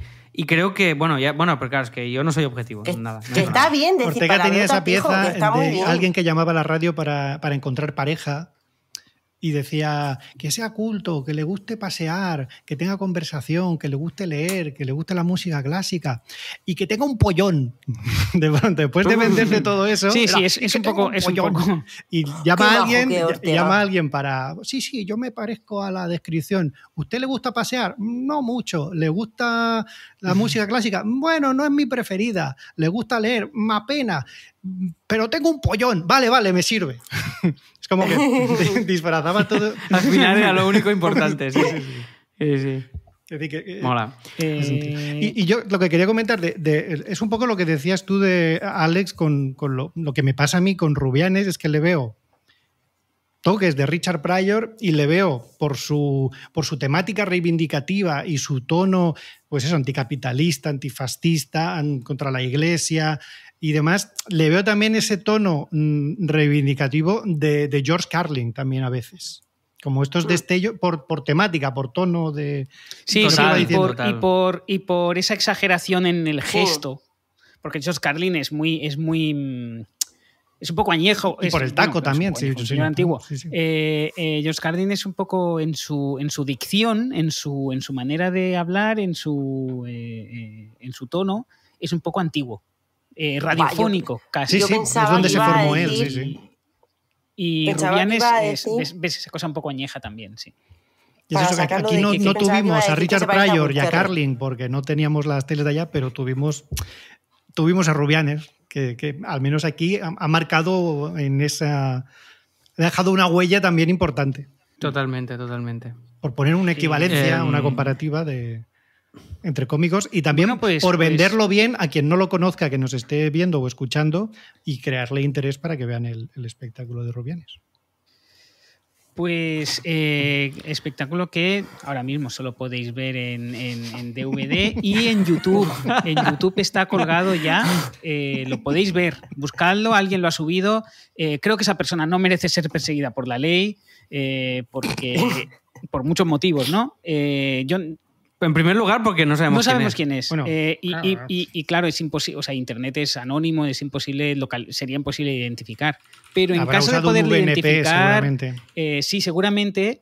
Y, y creo que es de interés público. Eh, creo que esa, esa empresa que es MediaPro, que ya lo explotó, ya ha sacado dinero suficiente. No se encuentra en ningún sitio, no está en ninguna plataforma, ni va a estarlo. Por tanto, eh, yo creo que, bueno, eh, alguien lo ha subido a YouTube probablemente con la mejor de las intenciones. Eh, y, dicho esto, vedlo porque merece, merece, mucho la pena. Es historia de la comedia española o galaico-catalana, si lo prefieres. Em, y, es, no decías que estaba sobrevalorado. Yo creo que, creo que la figura de Rubianes está un poco sobrevalorada por el hecho de que murió de forma eh, injustamente eh, temprana. Eh, simplemente. Sí, pero yo creo que esto no ha influenciado porque. O sea, entiendo lo que dices y, entiendo. o sea, y, lo comparto en cierto. Claro, yo no soy objetivo porque formo parte de. O sea, mi perspectiva está sesgada en este sentido. Pero sí que creo que, como la fama ya le pilló como mayor, no creo que, no creo que sea el típico, el típico mito que se va muy joven y hizo cuatro cosas bien hechas. Creo que ya, ya tenía su carrera hecha. Sí, sí, completamente. Y de hecho, por cierto, eh, una de las. de una cosa que se podría hablar un día en el, en el podcast también, por ser un poco añeja y probablemente nuestro público sea más, un poquito más joven que nosotros, es decir, sea de la edad de Raquel en general, eh, se podría hablar de eh, Máquina Baja, de IVA y de Historias de la puta mili. Eh, Máquina Baja es un personaje de IVA, eh, de una de mm, historieta del jueves, que va sobre. Está ambientado en el barrio chino, lo que hoy en día se conoce como el Raval, en la época buena del barrio chino, que son los 80, los 90, eh, de, la, de, la, Barcelona preolímpica, cuando era un barrio de kinkis, de putas y kinkis hablando en ¿Qué plata, lenguaje más sí. soez, de putas y kinkis. Y, eh, y hay- y- que sí, hoy, hoy en día ya, pues, es muy políticamente incorrecto, lógicamente, eh, porque Y el link, el, link con este tema, eh, es el link con este tema es que de, de- de- de Máquina Baja se hicieron dos películas protagonizadas por em, Andrés Pajares. por Andrés Pajares, pero hubo una adaptación una- televisiva Una serie. mucho, sí, muy superior a, la- a las películas, protagonizada por Pepe Rubianes. Pepe Rubianes hace de Máquina Baja y es increíble la serie de Máquina Baja. Es, es una auténtica obra maestra, es una cosa eh, muy, muy, muy, muy divertida. Mi serie favorita de, de niño. Eh, también, di- también difícil de encontrar y oye, a lo mejor alguien la podría subir a YouTube. ojalá, Eh, ojalá. Vale. Habrá, habrá que Pues buscar, oye, habrá que em, buscarla primero para ver si se puede encontrar. Y, y luego, si no, pues rezar porque alguien la suba. Sí, Pues sí. nada, oye, si- sirva este episodio para redescubrir a Rubianes, a Máquina Baja y a todo lo que queráis. Si no lo habéis visto, ya, ya sabéis que podéis recuperar el Rubianes solamente. Y si queréis, puedo acabar diciendo una cosa, que es que sin Rubianes, seguramente la llama School no existiría. Porque seguramente yo jamás Wow. me habría interesado por este oficio y jamás te hubiera conocido Quique o os hubiera conocido y no hubiéramos tenido juntos la idea de hacer la llama School. O sea que imaginar si le debe la comedia a Pepe Oh. Rubianes, chavales. Sí, sí, sí. la- vamos, eh, eh, cuando digo que está sobrevalorado es simplemente por tocar las narices. O sea, es historia de la comedia, todo Pepe Rubianes. Venga, pues nos Eh, vamos con... Va, mete, mete mi cinto favorita. Mete mi cinto Venga, favorita. vamos allá.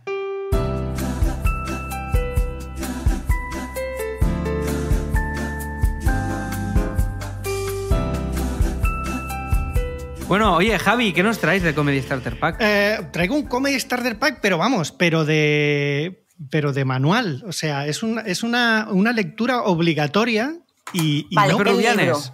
y no Es un libro de Rubianes. No, no. El libro de tengo monólogo del Club de la Tengo el Comedia. otro también. Este de aquí es el otro libro de. eh, Espera. que- Sí, lo he visto, que Este es es Me el- Voy, ¿no? Se llama ese. Me voy. Y aquí está el solamente. Que decir, había nutrido un poco el setup de, de eh, Easter eggs. Aquí está el Rubianes solamente, aquí el Me voy. Y tenía aquí el libro este de Flavia. Eh, no, vale, es- pero vamos a jugar. A Vamos a jugar. jugar. Es una lectura obligatoria y no lo digo yo, lo han dicho los colegios e institutos de, de- de- de España. El Quijote. Eh, no, No, El Lazarillo. no, La Celestina. no. No, el diario de. El diario de. El, el- ¿Cómo se llama? El Gref este. El Gref. El GURP. ¡GURP! Lo tienes. ¡Vamos! Sin noticias de GURP. O sea, iba a decir Fray. Perico y su borrico, tío, pero si noticias de Gore, mejor. Eh, hombre, Fray Perico Subo Rico, ojo, ¿eh? Sí, sí, buen, buen Me clásico. encanta este bueno, juego. eh, a- hablando de la Barcelona preolímpica, a la que hacía referencia Sí, aquí, sí. que con máquina baja, nos volvemos a situar ahí para hablar de este libro Sin- de Eduardo Mendoza. Sin querer nos ha quedado un programa muy Barcelona, sin quererlo. Mm. Eh, pues eso, eh, sin noticias de GURP. Eh, que, que sí, que es, es, eh, de Eduardo Mendoza, que está publicada en Buah, 1990. tío, yo he dicho el diario de Gref. Es que. El diario de Gre- Bueno, es, es un diario. Bueno, eh, es un diario. pero, sí. pero has visto que te he entendido enseguida, que ibas bien. Sí, sí. Que digo, lo tiene, lo tiene. Caliente, caliente. Y bueno, pues, eh, pues eso, seguramente lo conocéis todos, os, os lo habrán obligado a leerlo en el colegio o en el instituto, o si, o si no, pues, pues ya os lo recomendamos desde aquí. Eh, pues eso, es de Eduardo Mendoza, un escritor eh, reputadísimo, eh, que ha, escrito muchísimas novelas, todas, bueno, todas humorísticas no, pero mm, va- famoso por sus novelas humorísticas. Tiene también ensayos, obras de teatro y demás. Pero vamos, que donde destaca y ha destacado normalmente es en, en las novelas humorísticas y esta está considerada mm, de las mejores que tiene. Eh, Sí, un, exitazo de ventas, además, sigue vendiendo, o sea, es una cosa... Y además que surgió, Loquísima, que, sí, que sí. como lo pone en el propio prólogo de, de la novela, ah, bueno, perdón, que la, la- la podemos enseñar también. Ya tenemos por aquí. Eh, El, el- el alienígena aterriza en mi pueblo, En Sardañola. En Cerdanyola del Vallès. Muy ¿Ah, sí? Sí. Es, es- es que esa, esa es la trama. Va de eh, dos extraterrestres que, que llegan a, a Barcelona y con una misión que creo que no se acaba de concretar nunca. Y para integrarse entre la humanidad, pues como que se disfrazan, adoptan formas humanas de, de que ellos, sin que ellos se den cuenta, pero es de gente famosa. Y a la primera de cambio que salen, uno de los dos alienígenas mm, desaparece y la novela es el alienígena que queda, que no es GURP, eh, Buscándolo. que, que le tiene que Ah, buscar. Claro, si no. Si noticias Buscando de GURP es porque GURP Nemo. está desaparecido. De, de- de ahí el sin noticias de, de ahí el sin Ah. noticias de, de Gurb. ¿La has leído eh, recientemente, Javi? Sí, sí, sí, la he leído hace poco y, y, bueno, se lee rapidísimo, eh, ¿Y es divertida? es muy divertido. O, diverti- es- o divertida, es- rollo como te dice la profe de lengua, que es divertida. No, no. No, no, no, no, es, es, es divertida. De o sea, es carcajada. Divertida de verdad. De O vaya sea, suficientemente divertida como para que Eduardo Mendoza en el prólogo, en los últimos prólogos que escribió a las, a las últimas eh, revisiones y ediciones, eh, se le note ligeramente avergonzado de esa novela. Bueno, ¿Por es que no está, no Porque es- está porque es- escrita como novela. Claro, es que es una, ton- es un- porque es una tontería. Es casi un ejercicio que él hace como, como, como parida casi, ¿no? Bueno, es que es bien. un folletín que él escribía para el país. Ah, por fascículos, por ¿verdad? fascículos y sí. entonces no hay ningún tipo de... eh, Lo que decíamos, por ejemplo, en el curso de, de Laura Fernández que hablamos de el escritor de mapa y el escritor de brújula, pues aquí yo creo que no hay ni mapa ni brújula. Él iba escribiendo cada entrega nueva del, del folletín como eh, utilizando pues las cosas que veía ir al día a día o las noticias del día a día, porque su intención con esto, con estos diarios de este alienígena que está buscando a otro alienígena, era hacer una radiografía del día a día de, Barcelona. Era como una especie de columna de opinión, si, si queremos, pero dentro de esta ficción de- del punto de vista de alguien que es de otro planeta y no entiende absolutamente nada de lo que pasa aquí y todo le parece absurdo y no le encuentra el sentido. Brutal, brutal. Que aquí hay una premisa cómica. Bueno, espera, que siempre te chafo. No, no, Acaba tú, más bien no es el, pez fuera del agua, digamos, Eso es. que, que- que es exactamente esto mismo. Yo decir que la, la- la leí de, de muy niño porque me la porque era lectura obligatoria en eh, una amiga de la familia, era, la, la tuvo que leer por el cole, me dijo, toma, te va a gustar y tal. Y yo me la leí muy de niño y no me gustó porque yo era demasiado pequeño para leerla. Em, la volví a leer de adolescente y ya la sorpresa no me funcionó del todo bien, con lo cual no me, no me funcionó mucho, pero sin embargo, eh, a mí que siempre me ha gustado lo policíaco, soy un forofo de la trilogía o cuatrilogía ya del laberinto de las aceitunas, eh, que básicamente es lo que el Quijote es a las novelas de caballerías, eh, el laberinto de las aceitunas y el misterio de la cripta embrujada y la aventura del tocador de señoras es a la novela policíaca. Es una parodia de novela policíaca protagonizada por un loco que se cree detective. Es divertidísimo. Ahí sí es Un, lo- un Mendoza loco literal, un loco de, avergonzado. de- de- Un loco literal, sí, sí, van a buscarlo al- al- a una clínica mental. Eh, y leí Sin Noticias de GURB hace muy poquito, hace unos meses. Eh, y me sorprendió lo divertida que era, lo bien que funcionaba, lo poco que había envejecido. ¿No te flipó? A mí me ha flipado una cosa que no, no es ni, ni de estilo ni nada. Me ha flipado que en el año 1990 predijo el bicing. Sí, completamente. Es increíble. Lo, lo puse en Twitter cuando lo vi. Qué bueno. Me ha dejado todo loco Predijo el bicing. No solo predice el bicing. La estupidez bicing, que es, quien no sea de la estupidez que es el bicing. eh, para que no sea Barcelona, es el servicio de bicicletas públicas de Barcelona. Y lo que llega a decir es, dice, va a haber, hay un... eh, eh, Pero Recordemos un que esto es el, punto de vista de alguien que lo ve todo de forma absurda y ridícula.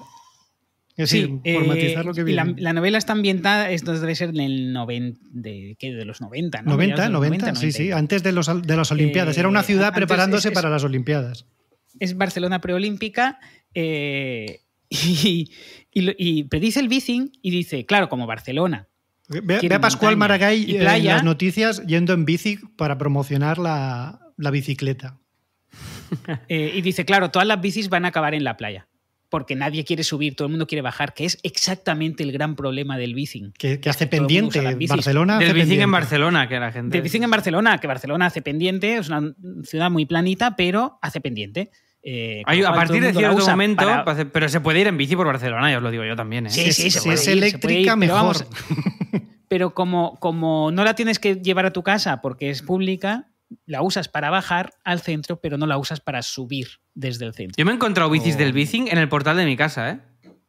De algún vecino que ha decidido que a la mañana siguiente la quería tener ahí.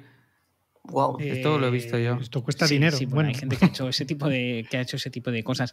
También me sorprendió, yo, yo no recordaba el Pero- formato de la novela. Pero perdona, es perdona, es que, es que dice, eh, claro, dice, como, como hace mm, pendiente la ciudad, Entonces, desde su punto de vista absurdo, dice, pues la gente que vive arriba tendrá una bici cuando salga de casa, bajará, porque en la ciudad hace bajada, y entonces dejará las bicis abajo. Y entonces, desde su punto de vista, ¿eh? de, de- de absurdo, dice, habrá unos camiones que cogerán estas bicis, se Y las cargarán y subirán las bicis hasta arriba para que los de arriba al día siguiente tengan esas bicis. Y esto, que es está bici, escrito en la novela como una idiotez absoluta, es que es lo que ha acabado pasando. Que esto es lo que a mí me ha hecho es- es mucha el gracia. es, es- es el Bizing, sí. Eh, por cierto, la novela eh, está escrita en un, formato que favorece mucho al humor, que es un listado. Tal cual. Básicamente Sí, sí. eh, es 11.00. Eh, pruebo los Un churros diario, por primera vez. Me hora encantan. por hora, sí, pero, minuto a pero- hora por hora sí. o minuto a minuto. Eh, 11.00. Pruebo los churros por primera vez. Me encantan. 11.05. Me compro una tonelada de churros. Eh, 11 eh, y 10. Eh, compro la churrería y ahora soy churrero. O sea, Sí, sí, sí. hay- hace Sí, esas, sí. Claro, eso para el humor es perfecto, porque básicamente el humor es poner una premisa y escalar de la forma más rápida y precipitada y exagerada posible. Con lo cual O cuando, o cuando repite también. de, es- me caigo en una ideal. zanja que ha abierto eh, la compañía eléctrica. 1102. Me caigo en una zanja que ha abierto la compañía del gas. 1105. Me caigo en una zanja que ha abierto la compañía del agua. Y así te va describiendo una ciudad. entonces, eh, y, y la última siempre es pues un poquito distinto para romper la, para romper el patrón. Eh, Eh, brutal lo es- de. Didi, perdón. creo que ese es el estilo que hace que Mendoza, que para Mendoza, sin noticias de grupo, sea una novela a la que le tiene cariño, pero que no la considere literatura literatura, porque Mendoza escribe muy bien. claro, claro. Es, que es el eh, formato este que es muy simple. Y en entonces, realidad. para él esto Un divertimento suyo se ha convertido en una obra maestra sí, de la como- comedia, pero, pero para él seguramente no es, no es no es la literatura que no le gusta nada, escribir. para nada. Bueno, Y- o que él valora. y de hecho, hay, una cosa guay, es que eh, eh, creo que anima mucho a, a escribir. Yo, yo cuando leí Sin Noticias de Grupo hace poco, eh, pensé, vale, yo las frases bonitas de Mendoza yo no las sé escribir porque yo no tengo su prosa. Pero a nivel de comedia, bueno, bueno. a- Te atre- te atreves No, a, medir, a me- medirte. sí, de hecho, sí, yo, sí, yo- sí, yo sí, estaba leyendo la novela y pensaba, yo creo que aquí que le gusta mucho es- este tono. Yo creo que aquí que le, Eh, le gusta este, este rollo. Bueno, es que es muy, es muy sáti- es muy formato de sátira. De, Sí, pese a- ¿no? pese De- a que- Podría ser un artículo eso, breve, de, de Sí, un, sátira. eh, un de poco, internet. un poco. Pese, pese a que ya digo, eh, yo sin noticias de Group no, no, no la tengo muy presente. Me la leí casi por, por primera vez, como quien dice, hace, hace poco, porque cuando me la, me la había leído previamente fue de, de niño, pero muy niño, porque la novela sale en el 90, en el 91, 92, 93, es un éxito increíble. Eh, y en los colegios eh, Bueno, ha- era lectura obligatoria, pese a que no me parece muy adecuada para los colegios. Se ha traducido a 10 Mm. idiomas. eh, Pese a lleva, que es muy local, porque es muy de Barcelona. Sí, sí, es, es que este es un tema que sí que, que es un punto en contra del libro, que es que tiene unos referentes muy específicos y muy, Muy concretos. Sí, Sí. pero de pronto eh, GURB se transforma en Marta Sánchez. Claro, en Marta Sánchez en 1990 era una cantante icono sexual. Ahora Marta Sánchez, bueno, habrá quien ni siquiera la conozca. Entonces, hay este Sí, tipo de, y, de- de- Básicamente Marta Sánchez ahora es conocida no por, por cantar el, himno de España. himno de España, ¿no? De España. Sí, sí. Otro ejercicio de sátira también. Otro ejercicio bueno, de hay, eh, hay un- una. Solo quiero subrayar una cosa que creo que es guay, que es lo del pez fuera del agua que has dicho, que al final es eh, una premisa que se utiliza en mil comedias. Básicamente Sí. es poner a. eh, Paco Martínez Soria, ¿no? Metes a alguien de pueblo en una ciudad Exacto. o metes a alguien en un contexto que no conoce o, la- o alguien está eh, con. Se va de su familia, vive. ¿Cuántas hemos Doctor en? Alaska Está- era está el, el ejemplo Exacto. máximo de esto. O estoy viviendo en la gran ciudad y de repente vuelvo al pueblo, a mis orígenes, y, y no entiendo nada porque ya vivo con otro ritmo. con- o da igual, o un turista, da igual. El pez fuera del agua, que es como premisa cómica, siempre funciona. Y otra cosa muy chula es lo del punto de vista, que es muy guay, se puede llevar al límite para entenderlo como recurso cómico. Que esto me gustó mucho cuando lo oí, no, no, no llegué yo a esta conclusión, pero era muy guay porque era como, hostia, Alien, la peli de Alien, de repente el alien es el malo, ¿no? Y la tripulación son los buenos, porque somos los humanos. Pero si cambias el punto de vista, de repente el alien es un bicho que se despierta en una nave llena de extraños que le quieren matar. Entonces, eh, eh, él, él lo que hace es defenderse, en realidad, ¿no? Y, y- y su- entonces, esa manera del de, el punto de vista nos puede dar una perspectiva literaria, cómica o, o creativa, o como queramos, que es brutal. Y en este caso es cómo ve un alien la humanidad y tú como humano, cómo te ves ri- ridiculizado por la visión de, al- de alguien desde fuera, ¿no? Pero, y esto eh, es por muy, ejemplo, potente. una forma para ejemplificar esto es un- un- hay un momento en el que dice en los viajes prolongados los pasajeros de- del avión se entretienen mostrándose los calcetines. Claro, desde su punto de vista lo entiende así.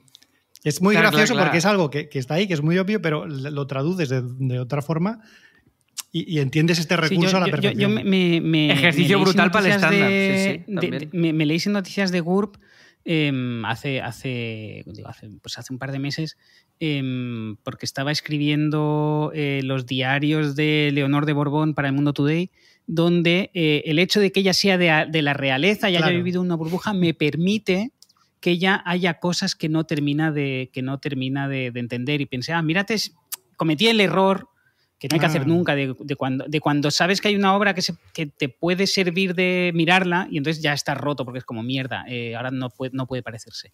Y cometí Claro. el error de leerme sin noticias de grupo en medio de ese proceso Y te contaminó ya todo. un- sí, un- no, no demasiado porque, porque a mí la, la, eh, mi diario, el diario que ella escribe, es diario, digamos, no va por hora.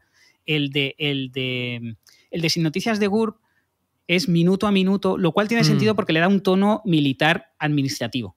Sí, le da Sí, esa, es esa burocracia, frialdad. Porque él está en sí. una misión y es como... Es muy, 11.00, obje- es muy objetivo todo lo que pasa, muy, muy frío. Como Sí, como si tuviera sí. que informar de ello a sus, a sus jefes, digamos, a sus superiores. Eh, Sí.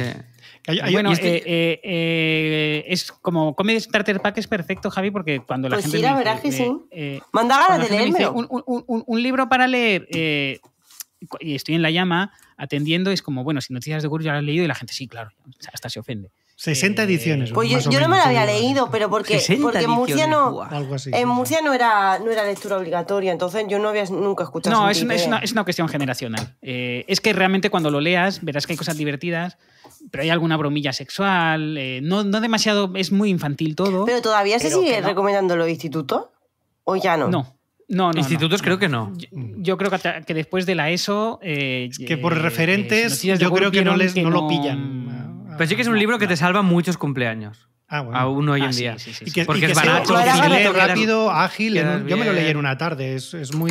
Sí, Incluso para el que no es muy lector de prosa, es un libro que. Ah, sí, sí, muy, exacto. Muy de aquellos rápido. libros de muy de la llama de libros para gente que no Libro lee. objeto, libro de regalo, eso es. Eso es. Sí. Bueno, Eh, oye, pues muy guay, muy guay, Javi. Mola. mu- Muchas perfecto. gracias, Javi. Eh, pues metemos las, las, la cinto de la cocaína, Venga, ¿no? vamos allá.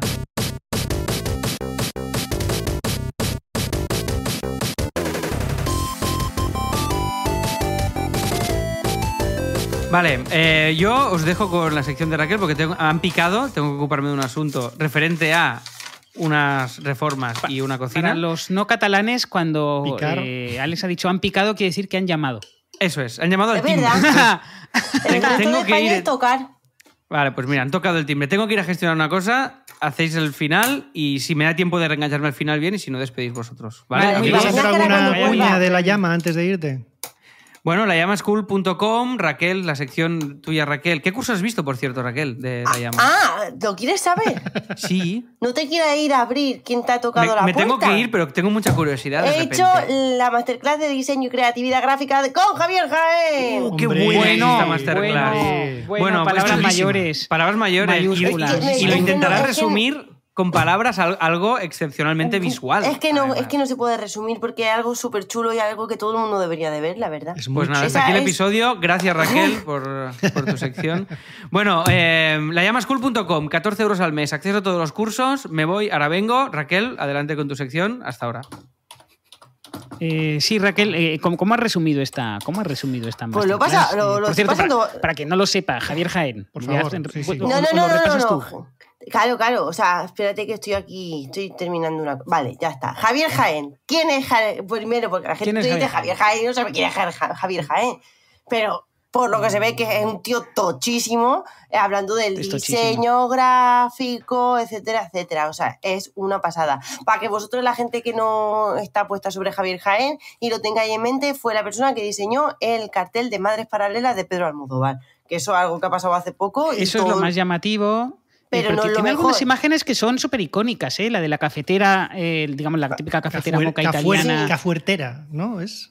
Eh, Cafuertera, un poco, sí, haciendo como con dos asas y por tanto haciendo, La pareciendo un hombre musculoso. Y la alguna taza- caricatura que ha hecho con Donald Trump, que es también bastante icónica ya. o Sí, sea, sí. Coño, la, la de la mano del boxeo, que es chulísima. Sí, sí, lo ¿Vale? guante Sí. del boxeo, sí, sí, o sea, cosas que han rulado muchísimo por internet y que has visto seguro, pues son de Javier Jaén. Una pasada de hombre, la verdad. Y de Badía del Valle. mm, me sorprende que, que en Badía del Valle aparezca tanto genio. En fin. De- Eh, de ¿Quién es? aquí. ¿Sabes? ¿A quién va a dirigir? ¿A quién va a dirigir Pero si aquí esta estamos con dos genios de Santa Coloma. Bueno, con uno. Bueno, Bueno, ¿a quién va dirigida esta charla? Importante, ¿a quién va dirigida esta charla? Porque tú dices, tú cuando ves esto de la llama cool, mm, como es de diseño, pues ya muchas veces pasa hasta el culo porque es como, "Meh, esto no me va a interesar, porque esto tiene que, esto lo tiene que ver todo el mundo. Porque no, ya no es como se hable, ya no se habla solo del diseño, sino cómo Javier Jaén trata la idea y cómo llega al concepto. Y eso se puede aplicar en diseño, en stand-up, en escritura y en muchísimas cosas, y en la vida real incluso. Así que yo se la recomiendo a todo el mundo, ¿vale? Eh, ¿Qué pasa en la charla? Porque pasan muchas cosas en la charla que no se pueden resumir porque van con imágenes, ¿vale? Es como eh, una charla muy de, muy de imagen, imágenes muy chulas y un trozo de vídeo precioso que es cuando explica, cuando explica cómo funciona, eh, cómo lo utiliza, lo de Indiana Jones. Ah, la presentación de inicio, lo del deadline, Vale, cómo para- es el, para- el- el para- proceso es- creativo, ¿no? De-. Exactamente, para su proceso creativo. Eso no lo puedo explicar yo, pero lo tenéis que ver porque es lo una puta ver, maravilla. sí, re- Es- realmente merece mucho la pena. es Bueno, una y- maravilla. Y que hay que venderlo muy bien de que Javier Gaén es muy gracioso también. Es muy- y es muy gracioso. Y él, y él es muy gracioso. Hace, hace una cosa muy guay en la masterclass, que es que eh, se hace una entrevista a sí mismo, em, lo cual hace que sea mucho más fácil para él hacer la entrevista, porque así tiene una pregunta clara y la puede responder. Y se la hace él mismo fingiendo una videollamada poniéndose eh, unos... eh, Una gafa Gafas con nariz. gafas con narizota de Groucho Marx que compró en la llama, de hecho. Vale, para que no, para las personas que no estéis situando, es una persona que básicamente hace, bueno, trabaja el lenguaje visual, ¿vale? ¿Y cómo trabaja el lenguaje visual? En sus proyectos, en vez de basarse solo en imágenes, que al final es lo más visual, se basa siempre en la idea, sean mejores o sean peores, ¿vale? Eh, habla de su proceso creativo. El proceso creativo es bastante la polla, ¿vale? Ahora te lo explica con, te lo explica con el vídeo este de, de Indiana Jones, pero para que vosotros entendáis, él utiliza pues, ilustraciones, diseños, fotos, ¿vale? Todo eso. Y todo eso le ayuda a vestir sus ideas. Él piensa en primero una idea y luego utiliza los elementos para poner. O sea, no piensa en un resultado final. Piensa en la idea y luego cómo la desarrolla. O algo así. Yo no lo sé tampoco. Tampoco soy una. eh, No, no, sí, eh, eh, eh, sí, es, básicamente es eso. Es que, claro, es que has, has cogido. Es muy difícil de resumir esta, ¿eh? Es, muy- Sí, sí, es muy esta me ha abstracto, gustado, es muy abstracto. Es muy abstracta, pero me ha gustado mucho, ¿vale? Pero ven- vendría a ser que él, que él como que tiene una idea y luego ya verá cómo la hace. Físicamente, pero luego primero- él ya verá. Si utiliza fotos, si utiliza dibujos, si utiliza. si lo construye, si es 3D, si es no sé qué. Él mm, primero va la idea y luego ya a ver cómo la hago. Ojo, cuidado, ¿vale? Porque él no habla, o sea, él no habla de que tiene una, una, como una manera de hacer las cosas. Él habla de como que traduce las cosas. Por ejemplo, eh, le dan una película y en plan, haz la película, eh, hace el cartel de Madres Paralelas, ¿vale? Que es lo que hay que hacer, y de aquí tiene que nacer un cartel, ¿vale? O sea, le dan A y hay que llevar a C, para que nos entendamos. ¿Por qué? Porque A es lo que le dan. B, el paso B es lo obvio, lo que piensa todo el mundo, y C es lo óptimo, es la vueltecita además que Javier Jaén le da y es el resultado final. ¿Qué pasa? Que si vas de listo y te vas al paso D, pues te queda una puta mierda. ¿Más o menos se ha entendido eso? Más o Yo- menos he entendido, sí. más o menos he Yo llegué- entendido. he llegado ahora, pero lo he entendido. Ah, lo que hay que hacer. Bueno, ya está. Que se ha entendido. Y si no, para eso está la llama School, 14 euros, el gimnasio de la Bueno, comedia. Que, que esto Claro, no pretende ser, que esto no pretende ser la charla de Javier Jaén. Esto es un, Hombre, claro Exactamente, para que o sea, os pique el esto gusanillo de ir a verla. Un ¿no? tráiler. Entonces, te cuenta, eh, entonces, él ha sacado un libro, ¿vale? Que se llama Greetings for... ¿cómo se Greetings from, from Ja- Javier Javier Jaén Jaén Studio, que es una antología de su, de su, de su trabajo. Un tochamen, hostia. un tochamen chulísimo. Un tochamen, joder. un tochamen, eh, medio autoeditado, lo ha editado con eh, unos colegas suyos de, que se llaman Counterprint eh, ¿Ingleses? Books. eh, que son británicos, que es una editorial y tienda online especializada en libros de diseño. Es decir, es un nicho súper pequeño.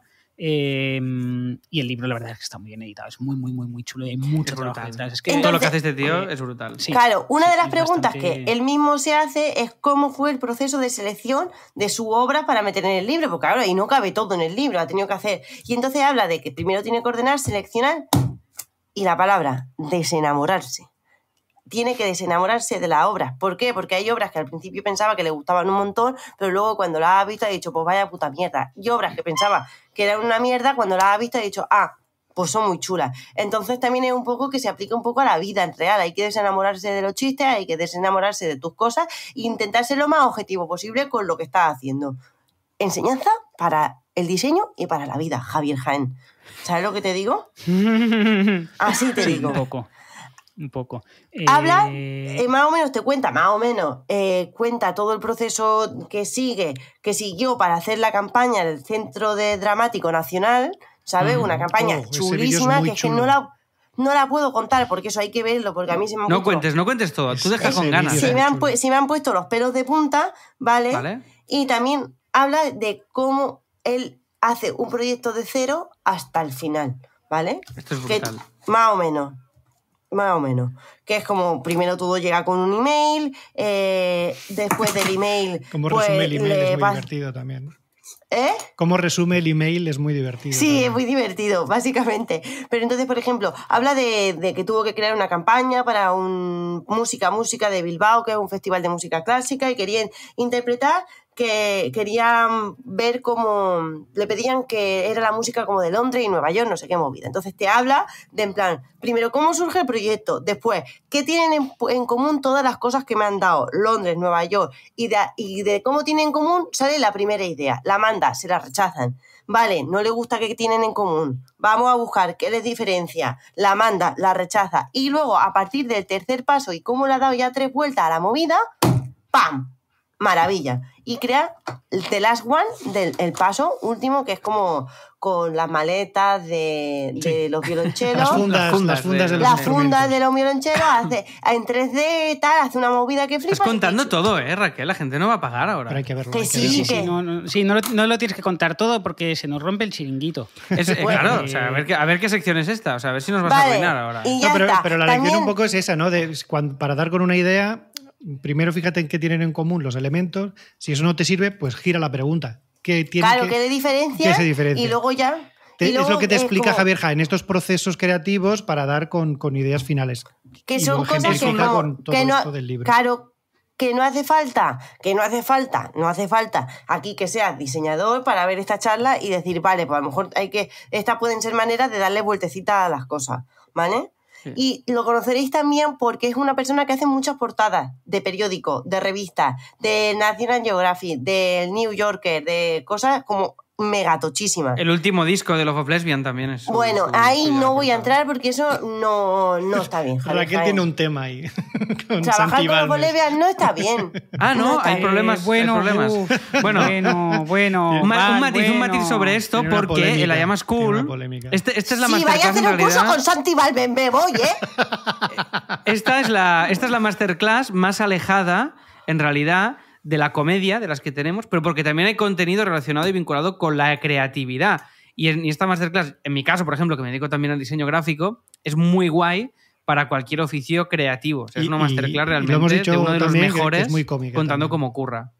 Y muy cómica, sí, aparte muy divertida en sí. O sea, es un ejemplo de cómo presentar trabajos o cómo usar la comedia para presentar también tus trabajos, sean, aunque no sean mm, eminentemente Pero- cómicos. En este Pero que sentido. este tío lo hace todo. O sea, que hace portadas, que hace no sé qué. Ha hecho hasta una falla, hasta una falla de Valencia. Ha hecho. Y es una falla preciosa, preciosa. Que a mí se me han puesto otra vez los pelos como escarpias. Sí, sí, sí. Y yo, en homenaje a Javier Jaén, ¿Vas a quemar algo? ¿vale? No, porque estoy en mi casa. y, y tampoco es plan. Sí, no, plan. De hecho, una portada de diario Javier Jaén. Uh, esto es lo que nos ha enseñado al principio. Vale, cuéntanos esto. Vale, Claro. vale. Vale, os, recorda- Oyentes que estáis viendo esto, dos, dos matices. Uno, lo podéis ver en YouTube grabado, también en vídeo, para apreciar lo que está haciendo Raquel ahora mismo. Claro, Y para ver esta si- puta mierda tampoco hace falta que te metas ahí. Y si buscarlo, entráis en, en layamaschool.com barra podcast, veis los episodios con los links y lo que comentamos, pero con los enlaces y todo, y la- en este caso la imagen que está enseñando Raquel. Cuéntanos, Raquel, ¿qué es esto? Claro, yo he hecho una portada de un periódico súper importante, que es el periódico súper importante, ¿vale? Que es ¿Vale? la portada que haría. Entonces, he querido retratar un poco qué es Javier Jaén. A ver, ¿qué veis vosotros aquí? Un genio, Hay una lámpara, hay una lámpara. un genio... Hay, eh, eh, un genio muy un mal genio- dibujada. No, esto es Cataluña España. saliendo Es de la lámpara Jaén, muy es Jaén, dibujada. maldita sea. Ah, Es Jaén saliendo de una lámpara mágica como la de Aladín, con lo que entiendo que Javier Jaén es un genio. ¡Vamos! Entonces Jaén, muy bien. Y entonces Jaén- podemos decir que Jaén es Cataluña más España, ¿no? Esto es la gran Bueno, conclusión. sí, más o menos, no sé. No sé, no sé dónde veía aquí ni Cataluña ni España, pero Jaén. Y le he puesto como dos ojitos que se mueven y un bigote, porque un señor le pega mogollón tener bigote. Pues oye, si queréis hacer maravillas como de este calibre, suscribiros a Raya Mascul y podéis hacer. Podéis hacer Yo he visto el curso movidas. y he hecho, he hecho la portada. Por favor, Javier Jaén, si estás viendo esto, contrátame de Vale. Pues oye, eh, que nos hemos cascado una hora y media. Eh, muy bien, gracias Raquel por este resumen. Qué programón, programón, Hoy, ha sido ultra programón. Si os gusta Suerte, esto de suerte. Explicado Pierde, por favor, dejar recomendaciones en iTunes, en iBox, en Spotify, las estrellitas, valorarlo positivamente, que es gratis, y así nos descubre también eh, más gente. Y creo que lo tenemos todo. Eh, ¿Queréis añadir algo más? No. Ah, Puh. ¿No? Está Ha bien. quedado Está todo bien. Oye, completísimo oye, esto. hemos añadido muchas cosas, ¿eh? Ha quedado todo completísimo. Pues oye, que nada, que muchas gracias a, a todas y a todos por escucharnos, a vosotros por, por participar y colaborar en este episodio. Y, y nada, lo podemos dedicar a Pepe Rubianes este episodio, lo podemos dedicar a él. Hombre, claro. bien, como guinda. Grande, Pepe. Bueno, vale. Bueno, Pues oye, por Pepe Rubianes y nos escuchamos en próximos episodios y suscribiros, va, a layamascool.com, que iba a decir que es gratis, pero no, vale 14 euros. A ver, no. Venga, puntaros.